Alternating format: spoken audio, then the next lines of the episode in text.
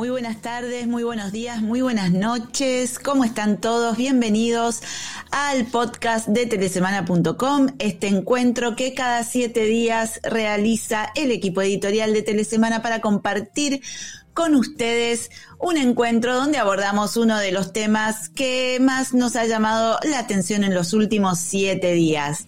Como bien saben, estamos haciendo esta transmisión en vivo, en directo, a través de LinkedIn, que es la plataforma con la que compartimos este encuentro y mediante la cual eh, saludamos a todos ustedes y los invitamos, por supuesto, a que nos dejen sus saludos, sus comentarios, sus consultas a lo largo de este rato que compartiremos con ustedes. Venimos de una semana de muchas noticias, de mucho movimiento en la industria que de a poco va retomando la presencialidad y eh, como nosotros estamos en formato virtual, distribuidos en distintas partes de este universo, voy a presentar al equipo editorial que ya está preparado desde hace un buen rato detrás de cámara. Bienvenida, Noé Telles Tejada. Buen día, buenas tardes, buenas noches. ¿Qué tal, André? Hola a la audiencia de Telesemana, que estamos en un nuevo podcast. Felices de estar acá. Exactamente, así es. Y le damos la bienvenida. Muy buen día, Rafa Junquera, ¿cómo estás? Hola, ¿qué tal? Hola a todos, hola a la audiencia. Y aquí estamos muy bien, muchas gracias. Bien, vamos a hacer un breve, pero hoy sí va a ser breve, breve repaso sobre cuáles fueron las noticias que estuvieron dominando el escenario de estos últimos días. Un informe muy interesante de NTT Data que hizo con la Harvard Business School, si no le estoy pifiando, o otra área de la Harvard Business, eh, habló de las tecnologías emergentes de América Latina. ¿Cuáles son las que más se están adoptando en la región? Y aparece en primer lugar Edge Computing. Y es muy interesante porque está siendo la tecnología adoptada por el 65% de las grandes compañías en la región. Sin embargo, cuando se les preguntó a los hacedores de este informe si em, se trata de una buena oportunidad para que las operadoras de telecomunicaciones aprovechen, hay ciertos reparos porque dice, bueno, sí, son las que saben eh, construir redes, pero no está tan claro si van a ser capaces de ofrecer servicios sobre las redes privadas que en definitiva son una de, de las alternativas para que Edge Computing se desarrolle. Así que es una mirada eh, que es interesante y que obviamente invita a todos a reflexionar sobre cómo abordar las nuevas oportunidades que surgen a través del advenimiento de 5G. Por otro lado, un informe de la GCMA señaló que las redes de banda ancha móvil ya llegan al 96% de los latinoamericanos y hay en la región más de 380 millones de usuarios. Lógicamente, este abordaje nos hace pensar sobre eh, muchas alternativas que surgen a partir de que es la movilidad o la tecnología móvil, mejor dicho, lo que eh, está y sigue siendo la tecnología más importante para ir accediendo a todos los servicios, eh, muchos de ellos básicos, a partir de la conectividad. Eh, cuando nos vamos eh, Em, hacia otros continentes. Vemos que Telecom Italia, y lo hablamos hace unos podcasts atrás, está definiendo su futuro. ¿Por qué? Porque no está tan claro si se va a unir la infraestructura de Telecom Italia con la de Open Fiber. Em, hay muchos reparos a partir del nuevo gobierno de, de, Meloni y entonces es, hay mucha incertidumbre en torno a eh, el futuro del principal operador de telecomunicaciones de Italia y lógicamente es interesante de seguir porque tiene que ver con cómo se van replanteando y reformulando los roles de las operadoras eh, de telecomunicaciones y de sus infraestructuras en los distintos países del mundo. Eh, por otro lado, Vodafone en los últimos días también dio un par de noticias interesantes. Uno tiene que ver con 5G FWA, que es portable en España. Es decir, me agarro el dispositivo con el que tengo 5G en mi casa y me lo puedo llevar a otro lugar siempre que me mantenga dentro de la red de Vodafone. Empresa que al mismo tiempo estuvo está trabajando, porque no es en pasado, en el desarrollo de trenes no tripulados. Ya nos estamos empezando a ir más allá de los vehículos autónomos sobre los que se viene hablando desde hace varios años. Esto ha dado lugar luego a todo lo que es la logística y ahora empiezan a aparecer los trenes y es un proyecto que Vodafone está desarrollando en este caso en Alemania, con lo cual se abren otras alternativas y lógicamente muchos desafíos, no solamente desde lo tecnológico, sino también desde lo regulatorio. Pero bueno, nos vamos al tema de hoy, que de alguna manera enlaza a todo esto que venimos eh, eh, viendo que sucede en las distintas partes del mundo. ¿Y por qué? Porque un estudio de análisis Mason junto con Ericsson señala un estudio más vinculado con esto que 5G podría incrementar el PBI de un país emergente en hasta un 0,46% de acá a 2035. No es un abordaje nuevo que hay en función de eh, el surgimiento y la adopción de nuevas tecnologías, pero sí es interesante tratarlo porque si venimos diciendo que 5G eh, va a impactar en el sistema productivo como nunca ha sucedido con otras tecnologías, bueno, que empiecen a surgir estos primeros eh, análisis nos vuelve a poner el foco sobre, bueno, qué puede aportar 5G. Noé, eh, estuviste con ese informe. Contanos qué es lo que va desarrollándose en función de, este nuevo abordaje relacionado con la quinta generación móvil. Bien, cuento. Eh, entre marzo y octubre de este año, eh, Ericsson y Analysis Mason hicieron un estudio en 15 naciones. Bangladesh, Brasil, Chile, Colombia, Egipto, India, Indonesia, Malasia, México, Marruecos, Nigeria, Pakistán, Sudáfrica, Tailandia y Turquía. Eh, sin repetir y sin soplar. ¿Y qué resultó de ese estudio? Que 5G eh, va a impactar positivamente en todas estas naciones emergentes. En muchas de ellas, 5G ya fue lanzado. Si hablamos de la región, Chile, Brasil, eh, Colombia licitará espectro, se espera en 2023, em, México también, pero por ejemplo en México se viene trabajando, los operadores vienen trabajando en 5G. Em, digamos, ¿qué es lo interesante de este informe?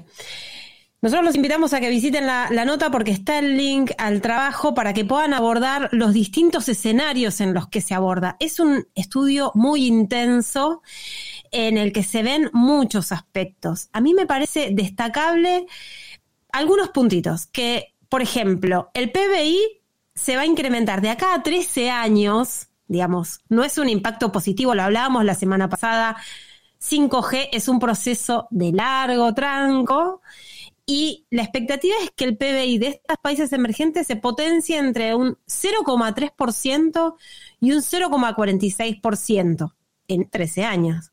Uno dice, bueno, no parece tanto, ¿no? Eh, y no parece tan cerca.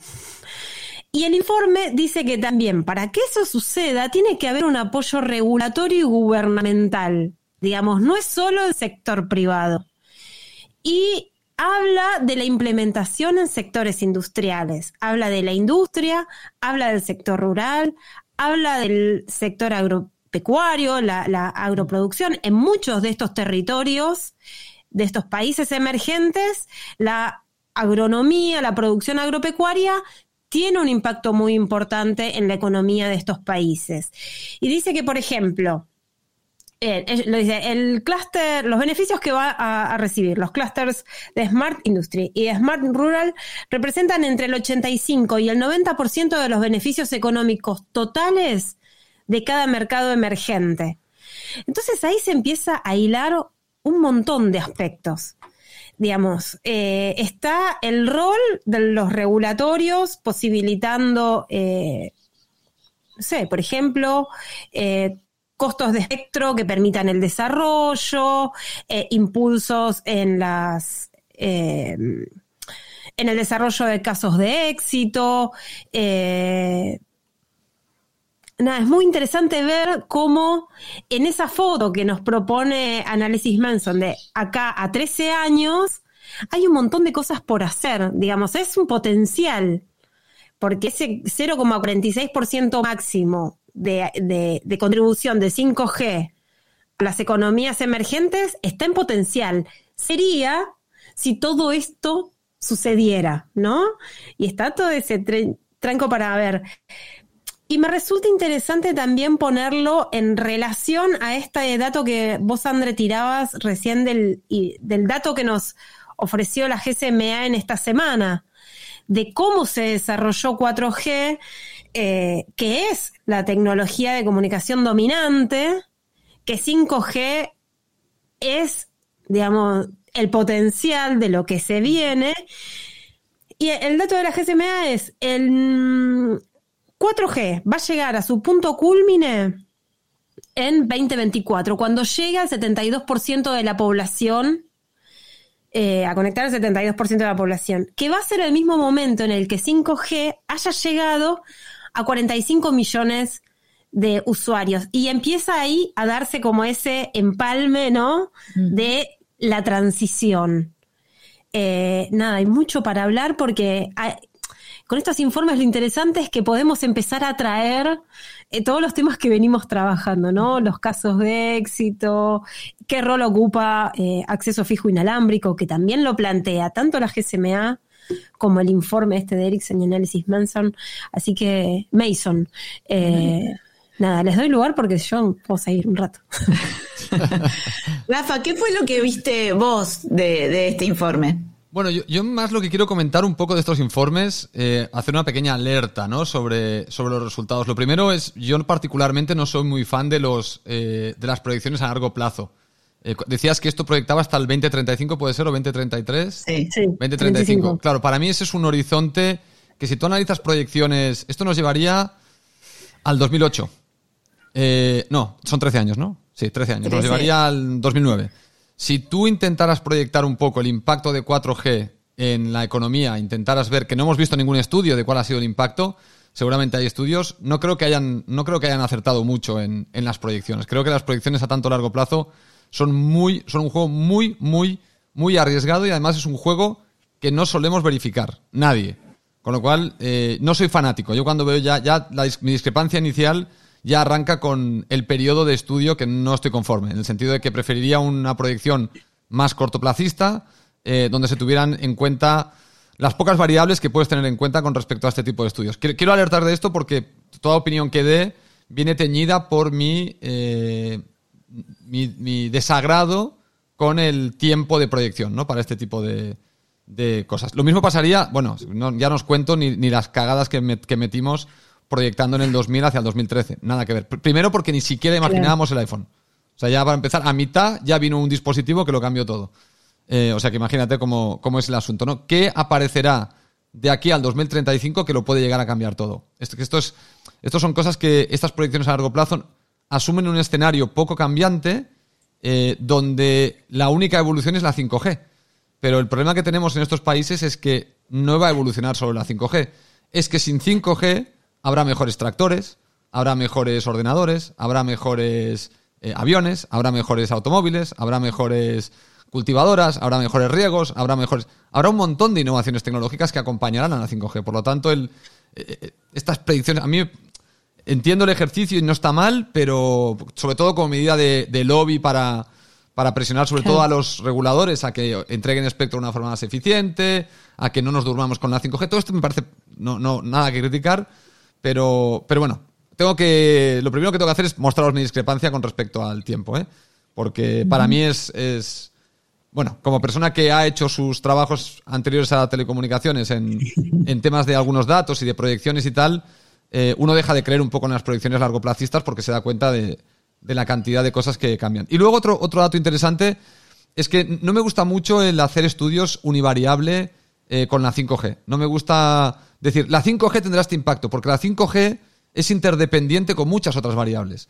Entonces, claro, eh, si por ejemplo un país desarrolla mejor su infraestructura de carreteras, su infraestructura de trenes, su infraestructura de aviones, su infraestructura de salud, independientemente de la 5G, seguramente la 5G será mucho más poderosa que en un país donde no haya buena infraestructura de carreteras, donde no haya... Porque al final si tú compras, utilizas, no sé, digamos que quieres fomentar el comercio electrónico, pero como no tengas una buena flota de, furgonetas y una buena flota de carreteras, los productos físicos, ¿cómo, cómo fomentas ese comercio electrónico, no? O, no tienes una buena red de transporte de mercancías. ¿Cómo haces para llevar las cosas de un comercio electrónico que depende del mundo físico, no? Esta desvinculación a veces un poco del mundo físico, del mundo de, las telecomunicaciones, es un, ejercicio que, de hecho, Raúl Katz en uno de sus informes lo hizo bastante claro. Dijo, la 5G va a impactar mejor en países donde tienen una infraestructura eh, muy consolidada y muy poco en países con una infraestructura mm, deficiente. Por eso quizá esos esas cifras a 2035 eh, se ven bajas eh, de salida porque se está quizá asumiendo que va a, va a seguir habiendo una deficiencia de infraestructura, pero no creo que la infraestructura que había en América Latina en el 2009 sea la misma que hay ahora.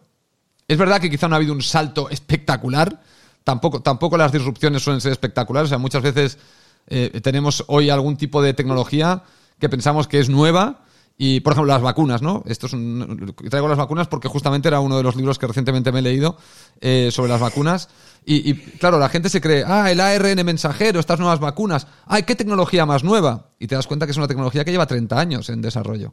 Claro. Entonces no es nueva. Entonces, ¿cómo han podido hacer una vacuna tan nueva con esta cosa que le llaman el ARN mensajero? Bueno, porque desde los años 80 están trabajando en el ARN mensajero, intentando encontrarle la aplicación. Sabían que podía tener una aplicación, pero no se la encontraban. Entonces dices, la disrupción no es instantánea, es muy, muy constante, muy lenta y de repente, ¡pum!, aflorece, ¿no? Con, las tecnologías móviles estamos viendo esto. Tenemos el ejemplo de 3G, no fue realmente disruptiva. Tenemos el ejemplo de 4G, no fue realmente disruptiva. Sí que ha ayudado, pero no han sido una disrupción brutal para mejorar la agricultura, mejorar la medicina, mejorar... Pero han ayudado, sí, han ayudado a muchas cosas, pero no ha sido una disrupción total. No sé por qué insistimos en querer hacer que la 5G sea una disrupción total.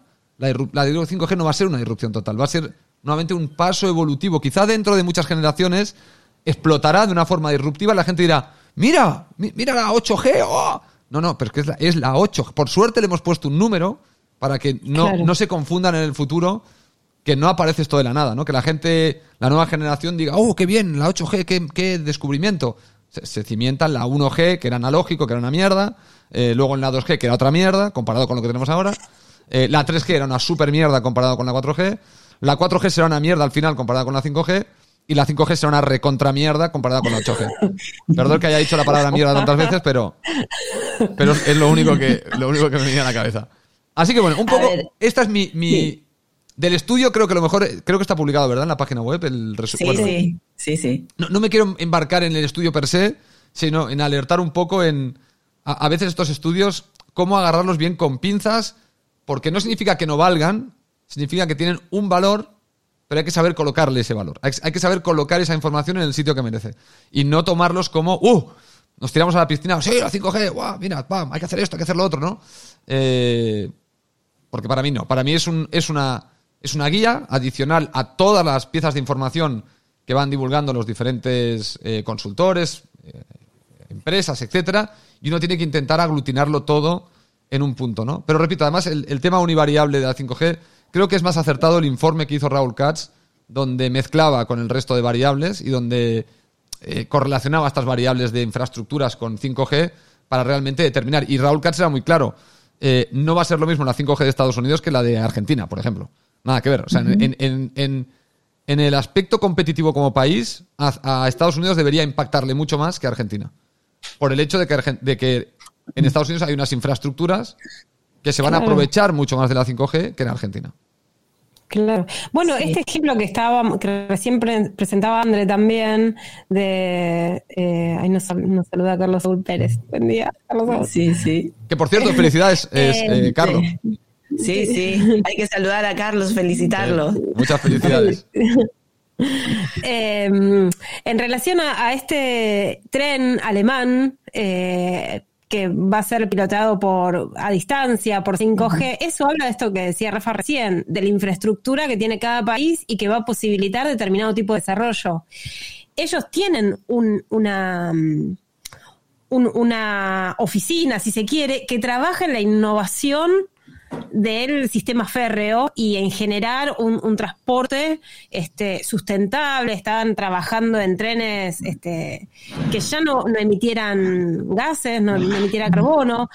Entonces, digamos, esto, que hayan eh, trenes volados a distancia por 5G, que se esté trabajando eso como un piloto a implementarse más adelante, tiene que ver con esa evolución dista mucho de la realidad este, de América Latina. Eh, Chile está trabajando en un montón de proyectos pilotos en sus campus 5G, pero ninguno tiene un horizonte comercial inmediato, eh, ni mucho menos. es que, eh, no, que la gente que conoce Argentina, a ver, que, es, fue pionera en el desarrollo ferroviario de América Latina, bueno, del mundo, de hecho, no solo del mundo, y sin embargo tú ves ahora los trenes en Argentina y han quedado no desfasados. Lo siguiente.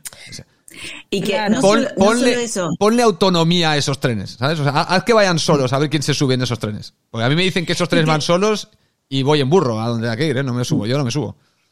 Es que el, digamos, ¿cómo, ¿cómo se empieza a impactar, digamos, la, la suerte de los trenes en Argentina?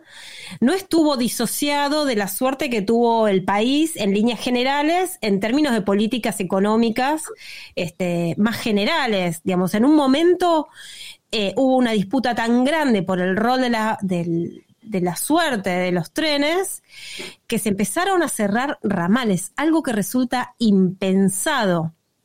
Se cerraron ramales que ahora se están digamos, de un tiempo a esta parte se intentaron recuperar, porque a colación de ese ramal que se cerraba, era un pueblo que desaparecía. Eh, eso, esa es parte, no, no me quiero meter en la historia de la Argentina, ¿no? Pero es parte también de lo que pasó en ciertos territorios y ciertas políticas públicas que fueron en detrimento de logros enormes como haber sido tener la red férrea más importante de América Latina. Este, pero, pero eso, eso denota el ejemplo de Alemania y el tren autopilotado es, es muy buen ejemplo. O sea, el, tren autopilotado no es solo autopilotado porque tenga 5G, es autopilotado porque es, una máquina moderna que debe tener un ordenador, que debe tener edge computing, que o sea, hay toda una serie de elementos alrededor de la 5G que hacen posible esto, ¿no? Por eso ese, ese estudio de Raúl Katz es, me parece más acertado, no más acertado, sino que creo que es un poquito más realista porque mezcla esos componentes con la 5G. No, no simplemente, ah, la 5G hará esto, hará lo otro. Bueno, depende. Depende. Si, si de repente en Tailandia eh, en los próximos 15 años desarrollan kilómetros y kilómetros de vía férrea moderna con trenes modernos y tal, pues quizás esos trenes puedan ir con 5G en solitario, sean súper eficientes, súper puntuales, eh, ayuden a la gente a, a moverse, mover mercancías de forma muy eficiente. Perfecto, pero si luego hay otro país que no desarrolla absolutamente nada, la 5G no te va a disparar eh, competitivamente hablando por el morro. Tiene que venir acompañada de otras cosas. Esto es como cuando me recuerda un poquito al debate de la portabilidad, que nosotros, cuando se hablaba mucho en América Latina, y, los gobiernos decían, la portabilidad va a traer competencia. Y nosotros dimos muchos artículos diciendo, eso es falso. La portabilidad lo que va a hacer es enfatizar la competencia que hay en el país. Si en el país no hay competencia, no va a ser más, más competitivo, sino que va a ser incluso hasta menos competitivo. Y si hay mucha competencia, ahí se fomentará la competencia. ¿Qué es lo que vimos? En muchos países sin competencia ganaba el, incumbente inicialmente. Eh, luego han entrado otros y ha habido más guerra de precios y se ha nivelado un poco más. Pero ha habido mucha tendencia de este estilo. La 5G no se puede ver como una tecnología rescatadora. De, vas a implementar esto, asunto resuelto, ¿sabes? Tu economía queda ya resuelta. Porque esta era la pieza que te faltaba. No, no. O sea, faltan muchas piezas para que la 5G sea realmente efectiva en cualquier mercado. Y si no, revirtamos a la 3G y 4G y veamos cuántas industrias se han ultramodernizado gracias a la 4G y cuántas lo han intentado con proyectos de IoT que han fracasado, ¿no? Permítanme retomar la conversación de hace unos minutos hacia atrás. ¿Cuál de ellas? Eh, ¿eh? ¿Cuál de ellas? el advenimiento de cualquier nueva tecnología siempre tiene que ser tan disruptivo? ¿O el valor del advenimiento de una tecnología tiene que operar como un habilitador de nuevas cosas. Porque lo dijimos en nuestro podcast anterior, ¿cuánto del marketing está involucrado en la adopción de una nueva tecnología por parte de los que quieren vender, que claramente son los proveedores de equipamiento? ¿Cuánto, ya, esto después para nuestro lado, cuánto de 5G resulta prometedor en función de todas las estrategias de marketing a las que los medios de comunicación nos vemos sometidos para eh, cumplir con eh, los requerimientos publicitarios de audiencia y demás que también piden los anunciantes. Y cuánto todas estas proyecciones pueden ayudar, sin dejar de, de, considerar que son proyecciones, a empezar a pensar diferente porque eh, ustedes lo mencionaron, hacia adelante con el estudio de análisis Mason 2035 y hacia atrás con lo que pasaba en el 2009.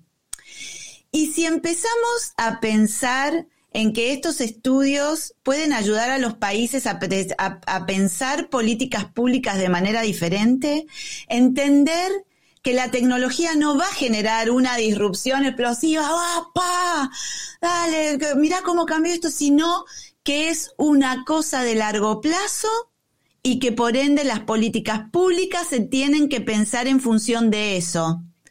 Que no va a haber lluvia de dólares por el espectro, que no va a haber lluvia de inversiones porque viene 5G. No. ¿Por qué? Porque la tecnología no, nos, siempre que es como que queda olvidado lo más importante, especialmente con la quinta generación móvil, que es que produce cambios culturales de modelos de negocio. Y eso no, no se hace con un clic del marketing digital, no, no. Se hace con procesos y se hace con personas y también venimos diciendo en el último tiempo toda la necesidad que hay en la industria de empezar a tener perfiles nuevos, de empezar a tener recursos nuevos, perfiles preparados de otra manera. Y eso está sucediendo en los países porque no hay duda de que América Latina necesita infraestructura. Ahora, empecemos a pensar entonces en todo el desarrollo de infraestructura que necesita América Latina cruzada con dos vertientes que son básicas. Una, la conectividad y la otra es la energía, que una lleva a la otra. O sea, no puedo brindar más conectividad sin energía y si no tengo energía no puedo poner en marcha ningún sistema productivo de servicios. Cuando yo miraba el estudio, hay tres escenarios, yo me, concentré en uno solamente porque estaba el cuadrito de Brasil. Sepa, querida audiencia, que lo hice solamente por eso, porque me pareció que era lo más cercano. Los otros estudios son interesantes, pero eh, me enfoqué en Brasil porque además es Brasil el ejemplo de cómo se ha encarado la licitación 5G. Eh, y es eh, y, en ese escenario donde se aborda el impacto que podría tener 5G, justamente se pone el foco en las zonas rurales de producción agropecuaria. Nuestros países en América Latina basan gran parte de su economía en eso, entonces hay que pensar en eso. Y hay una parte en el escenario 1 que es muy claro. Dice, esperen que voy al machete porque me lo anote. 4G va a continuar traccionando el 50% del tráfico hasta al menos 2029. Atento, 2029. Y se los digo así porque se supone que en 2030 vamos a empezar a conocer las primeras bondades de todo lo que es este, estudios y toda la investigación que se está haciendo en torno a 6G. Hace unos días atrás, eh, en, un encuentro sobre justamente un documento de 5G y 6G que hizo el Centro Argentino de Ingenieros acá en la Argentina, claro, Argentina, dijo que los despliegues de 5G van a demorar al menos seis años. O sea, estamos pensando en 2029. estamos poniendo el foco en ese año. Y no hay operador de telecomunicaciones de la región que sostenga que, o sea, todos coinciden en que hay que seguir poniendo el foco en 4G. porque 4G, las zonas urbanas en general están cubiertas, pero todavía hay mucho que hacer en la ruralidad, a la que hay que modernizar, como escuchamos esta semana en la charla de café. Entonces, me parece que, una invitación que debería ser 5G a todos los países es a, a, cambiar el chip cultural, a empezar a pensar en políticas de largo plazo, a tener en cuenta que la tecnología es habilitadora, que la disrupción es una palabra muy bonita, pero que está atado a lo cultural y solamente aparecen startups disruptivas que no siempre tienen un impacto masivo, que eh, promueven formas de hacer negocios eh, nuevas, pero que eh, eso también lleva un tiempo de desarrollo. Entonces, digo, si, si cuando, cuando escarbamos en todas estas cosas que venimos charlando, nos damos cuenta que viene una tecnología nueva, ¡wow! Bombo platido, papelitos de colores y toda la historia, que se promete disrupción, se promete impacto, se ta, ta, ta, ta, ta, ta, Bueno, no nos comamos tantas promesas, nos comemos, nos comemos todas las promesas de campaña, no nos comamos las promesas del marketing del sector. Y, y esto va para todos pero sí tomémoslo como una invitación a pensar de manera distinta y en el largo plazo qué es lo que necesita la región para justamente traccionar inversiones en infraestructura. Perdón la pasión. No, está bien, no, está bien, pero fíjate, por ejemplo, hablando de disrupciones, ¿no? Si tú piensas disrupciones que hemos tenido en el pasado, vamos a poner que la revolución industrial en el 1700 y finales del 1700 emerge la revolución industrial, pero ¿cuándo hemos estado realmente industrializados? A partir de 1950. ¿Cuántos años son esos? ¿180 años? O sea, después de que la chispa de la revolución industrial aparece, tardan 180 años por lo menos en que realmente haya una industrialización generalizada. Y aún no estamos, hay muchos sitios que todavía se tienen que industrializar, pero en general, vale, el planeta está industrializado. Eh, el descubrimiento del petróleo, este sería otro gran avance, ¿no? El, motor de combustión.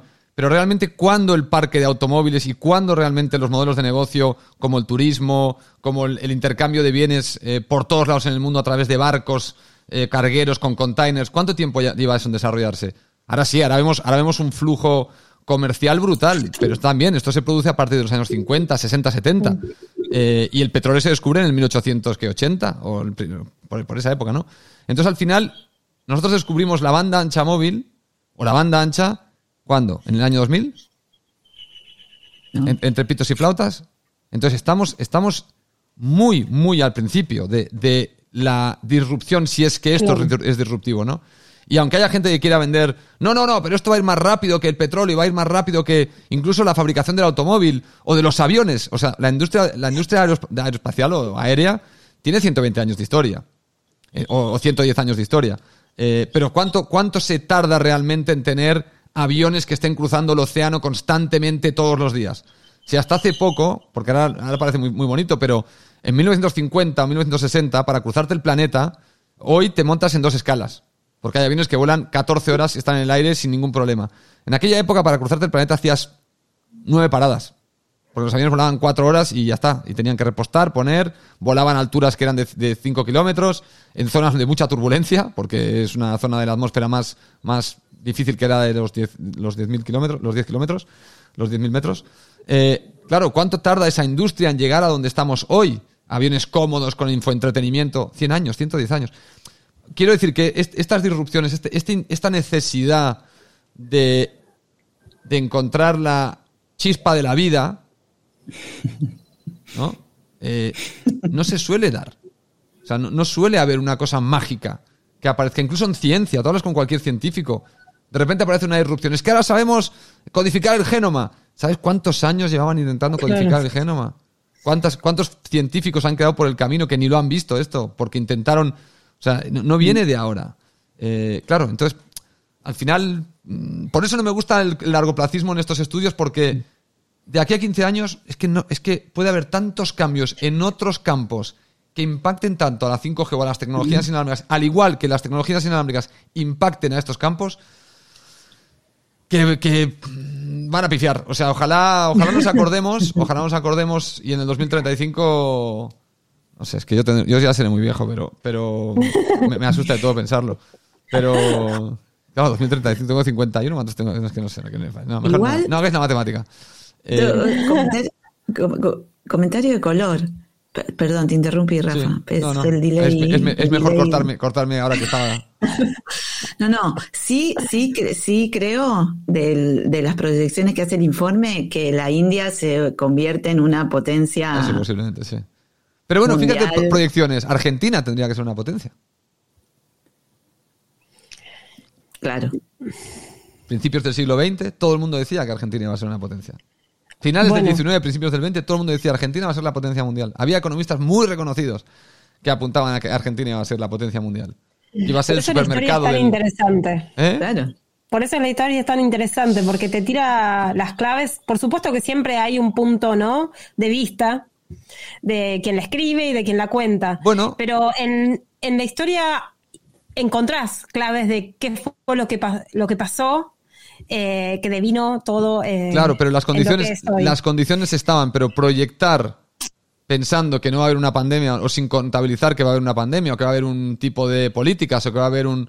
Eh, claro, es, muy difícil hacer proyecciones a largo plazo. Por eso a mí no me, a mí no me gustan. Yo, este tipo de cosas a 15 años, tal, es una... Nosotros que hacíamos proyecciones, por ejemplo, de cambio de moneda a un mes, dos meses y pifiábamos por todos lados, eh, hacíamos tres semanas, dos semanas, predecíamos bien tres días. Eh, pero claro, a partir del tercer día la cosa se iba de madre. Eh, y predecir bien significa que probabilísticamente más o menos tenías una cierta certeza. claro, 15 años, con los cambios que se producen en 15 años, es que con, con todo lo que se está apuntando hacia el futuro, ahora, por ejemplo, hay gente que no concibe que haya mucha energía nuclear, por ejemplo. Pero ¿quién te dice a ti que en el año 2035 no estamos llenos de centrales nucleares? Con la demanda que hay de energía limpia. Eh, porque las alternativas no son muchas, ¿eh? O sea, las renovables llegan hasta donde llegan. Eh, bueno, hay, hay, hay, muchas cosas que van a, que van a cambiar y, que en 15 años son muchos años para hacer una proyección sobre, sobre el impacto de la 5G. Es buen ejercicio, no, no, me desagrada, no, no, le estoy tirando mierda, un poco sí, pero. No. Pero, sí, no, no, no. No, está, bien, pero le pones paño frío. Claro, pero. Me parece que hay mucha ansiedad en que pasen las cosas. Eso es. Porque también, digamos, si, si miramos con. sin tanta ansiedad los territorios, eh, nosotros, por ejemplo, lo llevo a Argentina porque es donde tengo eh, quizás más datos. Eh, se está trabajando en la idea de que haya, no sé, mamografías o estudios a distancia por 5G. Chile hizo un, una primer prueba para los territorios aislados. Bueno, ¿qué pasa en Argentina, por ejemplo, en Salta? Una de las provincias más al norte del país. Eh, lejos, del gran centro urbano que es Buenos Aires, Córdoba, Mendoza. Eh, en las zonas rurales de Salta, por ejemplo, prácticamente los centros de salud no tienen, no solo internet. Muchas veces no tienen computadoras, muchas veces no tienen energía. eléctrica.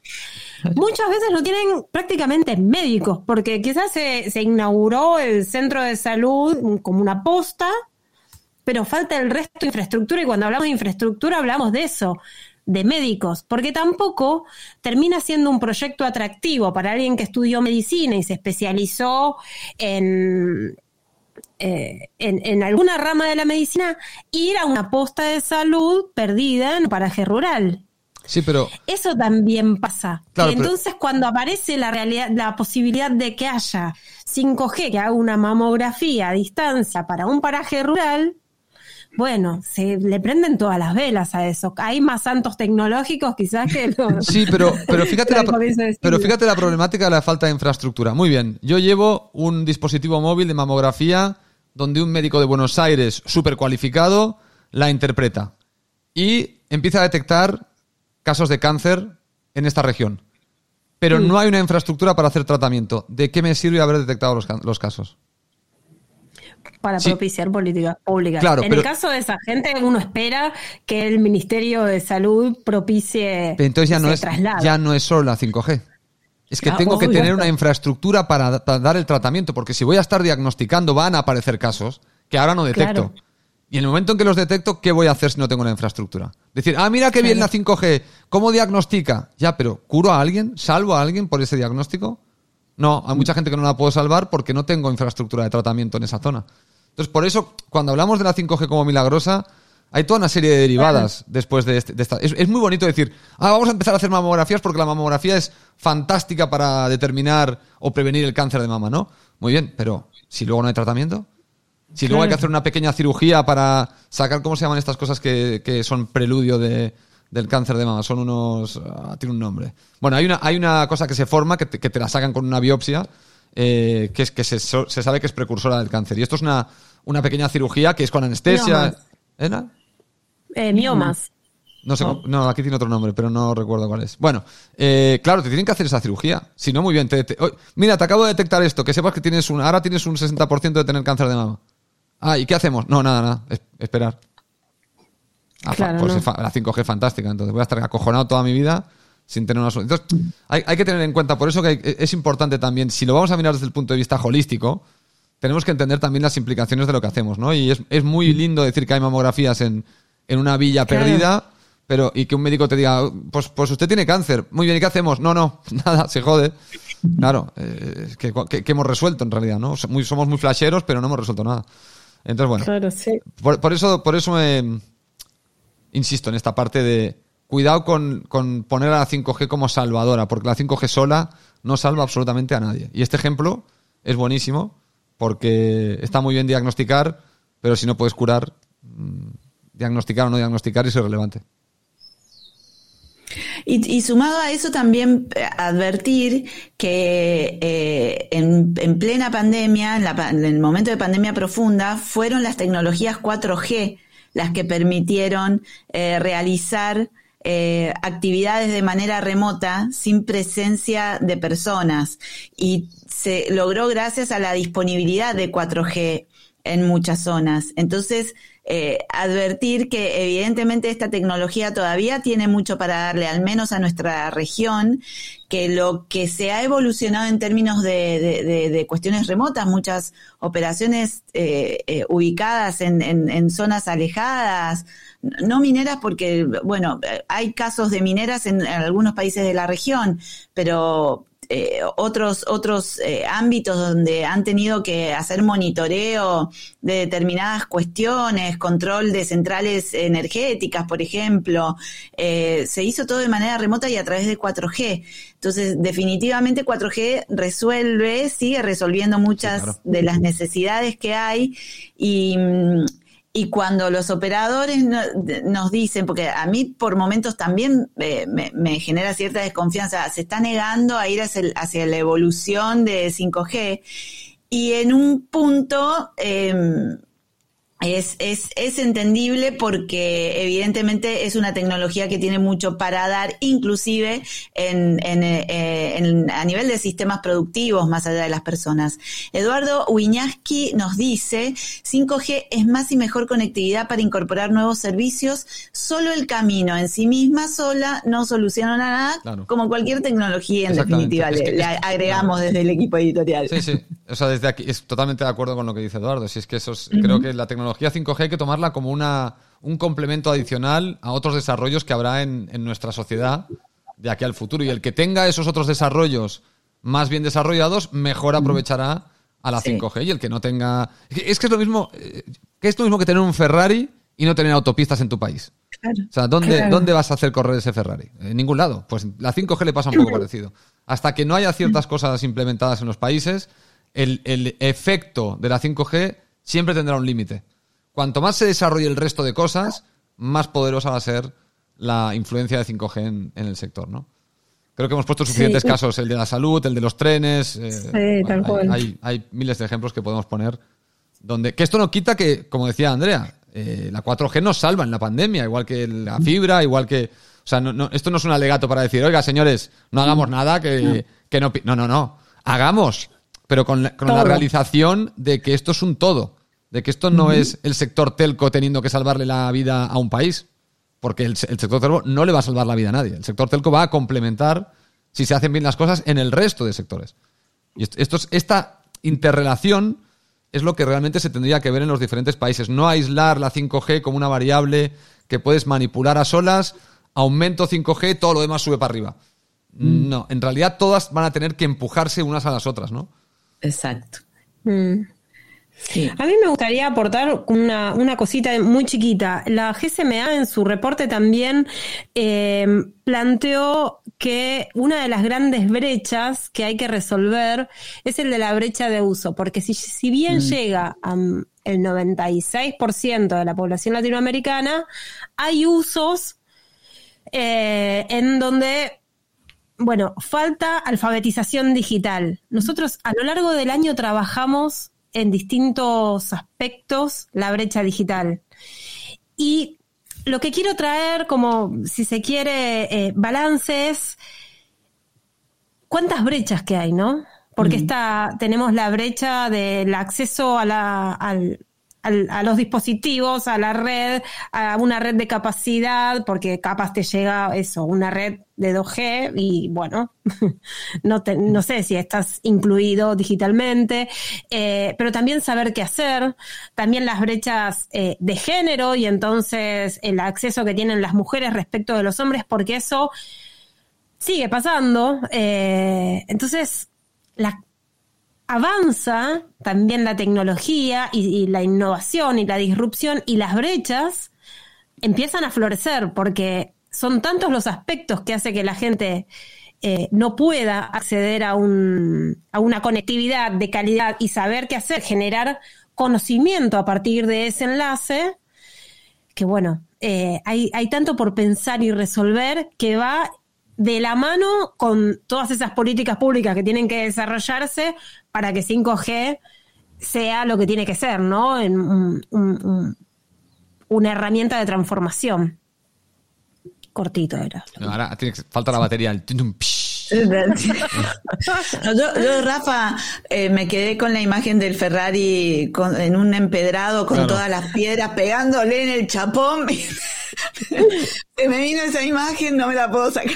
No, o, el, tipo, el tipo saliendo de su casa con el Ferrari, guiar la carretera y decir, voy para atrás y saco la bicicleta. Claro. Y al final el Ferrari se queda en el garaje, no sale de aquí.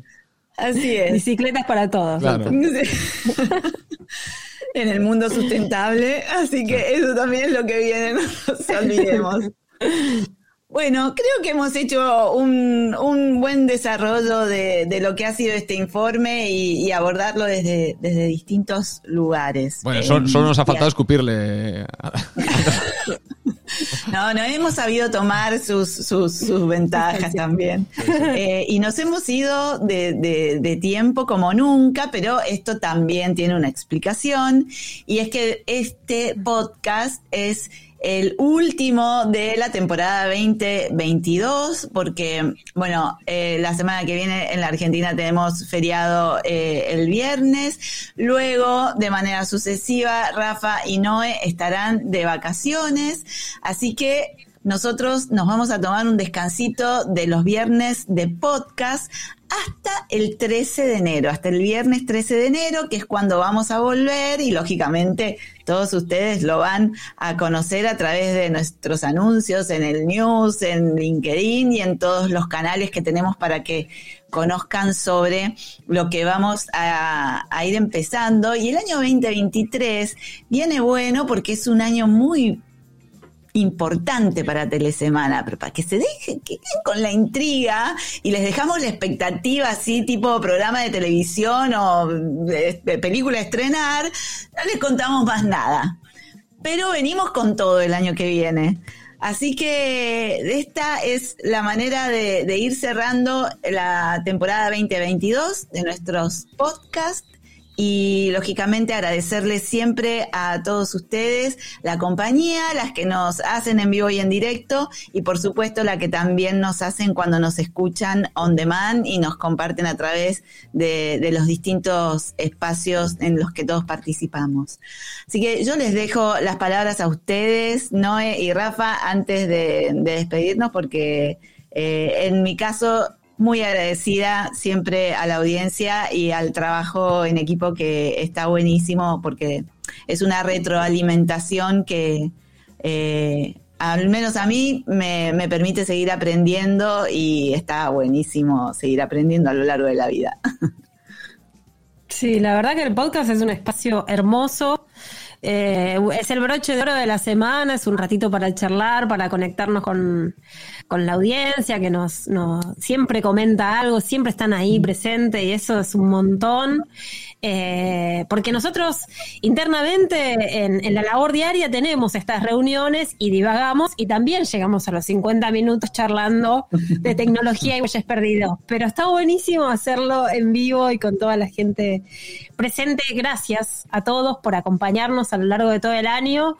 Eh, es hermoso compartir este espacio con mis compañeros, así que bueno, nada, feliz fin de año, que arranquen con todo, eh, se viene un año enorme por delante, así que nada, recargar pilas en este, en este fin de año y, levantar la copa. Hay mucho por brindar.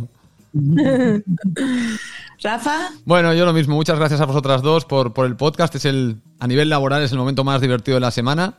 Eh, el, momento más de. Sí, más divertido. No se puede decir más. a nivel profesional, este es el. Para mí es mi momento favorito.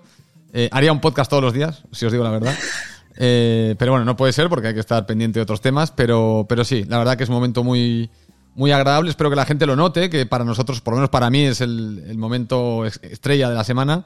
Y bueno, también es verdad que un descansito tampoco viene mal para cargar pilas y como dicen Noé y Andrea, año que viene se viene un año muy, muy potente, muy, de, muy festivo para Telesemana, así que vamos a intentar que el año que viene lo pasemos aún mejor, siempre con la rigurosidad, intentando que la información sea súper útil para todos vosotros, porque al final lo que hacemos no lo hacemos en realidad para que nos riamos todos aquí, sino que lo hacemos para que sea informativo y, sobre todo útil, ¿no? Para vuestro día a día en el, en el trabajo. Así que, nada, feliz año a todos. Si no os, veo o no os oigo o lo que sea, no a vosotras dos, porque a vosotras dos, pero por pelotas os tengo que ver antes, pero, pero al resto de la gente, pues nada, feliz año y felices fiestas. Así es. Muchas felicidades para todos ustedes. Levantemos en alto las copas por mucha salud para arrancar el 2023 y para que todos estemos unidos y con, con quienes más queremos a medida que nos acerquemos al fin de año y comencemos el nuevo. Nos despedimos hasta el próximo 13 de enero cuando escuchen esta musiquita. Saben que vamos a estar volviendo con el podcast de telesemana.com. Chau.